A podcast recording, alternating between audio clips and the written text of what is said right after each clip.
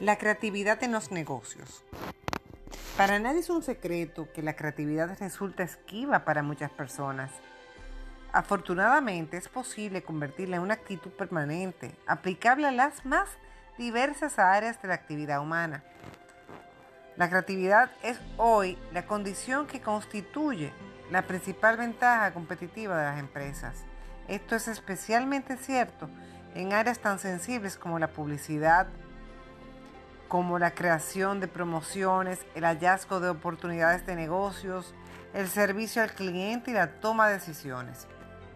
Algunas personas cultivan técnicas y habilidades que les permiten crear negocios diferentes, soluciones distintas a problemas cotidianos o problemas mucho más complejos, mientras que otros se asombran y se limitan a seguir preguntando ¿y por qué no se me ocurrió a mí?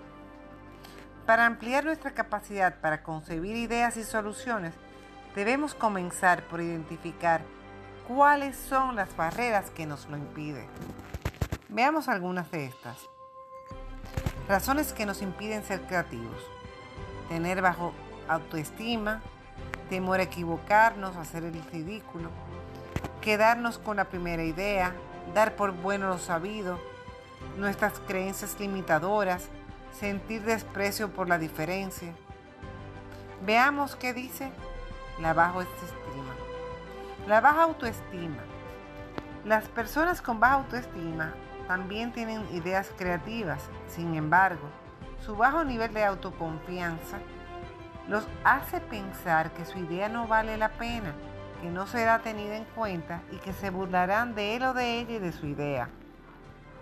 Estas personas se asombran con frecuencia cuando descubren que otra persona expone la misma idea que creyeron insignificante y sorpresa, todo el mundo celebra la maravilla de la idea que acaban de exponer. Temor a equivocarse y hacer el ridículo. Dos razones por el precio de una. La ausencia de una cultura de asertividad y el desconocimiento de nuestros derechos conducen al temor a equivocarnos. Nuestra cultura nos condujo al placer que produce tener siempre la razón y sobresalir por esto. Desconocemos el derecho a equivocarnos y el poder del error. El dulce placer de equivocarnos y contribuir con el error para llegar a lo que posiblemente es correcto. Quedarse con la primera idea. El hecho de creer que la primera idea es siempre la mejor es limitante. Casarnos con la primera respuesta que se nos ocurre debilita las demás opciones. Cuando esto sucede, las ideas subsiguientes son comparadas con la primera y van siendo descartadas.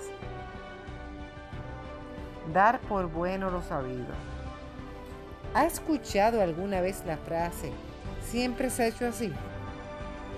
Es tal vez la más efectiva frase para asesinar la creatividad y el deseo de aportar nuevas ideas a las empresas. Otras frases que van en esta dirección son, esta es la norma, esto ya se intentó y no funcionó, esto funciona en otro tipo de empresas, el sistema no lo permite, en fin. Permítame compartirle a usted la siguiente lectura.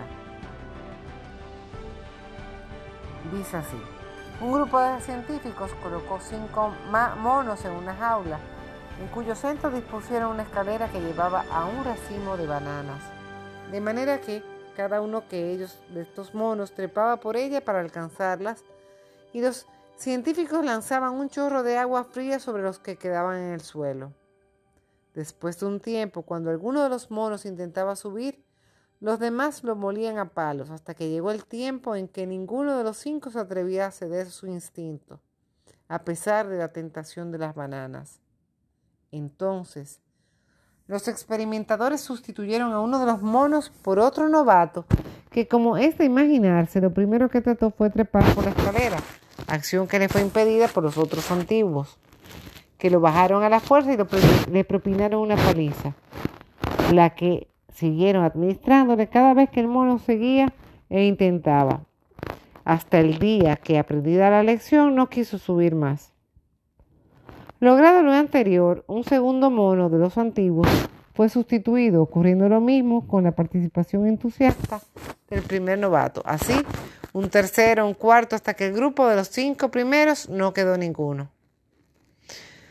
Los científicos quedaron entonces frente a un grupo de cinco monos que, aun cuando nunca habían hecho o habían recibido un baño de agua fría, continuaban golpeando todo aquel que intentaba llegar a las bananas. Llegaron entonces a la conclusión que si a los monos se les preguntara el por qué su conducta, a todas vistas antinatural, les fue dado responder, la respuesta sería, sin lugar a duda, no lo sabemos, aquí las cosas siempre han sido así. ¿Les suena familiar? Les invito a desenmascarar cuáles son las frases asesinas de la creatividad que suelen usar en su empresa y en su entorno. Las creencias limitadoras, como por ejemplo, a mí nunca se me ocurre nada, no soy ingenioso, la creatividad no se me da. El desprecio por la indiferencia, por la diferencia, la sana confrontación de las ideas permite encontrar opciones creativas. Por esto la creación y la diferencia es conveniente, necesaria. Es más, se diría que hasta deseable. En fin, esto ha sido todo por hoy. Esperamos que sigan improvisando, ingeniando y creando. Estuvo con ustedes Leonora Silis.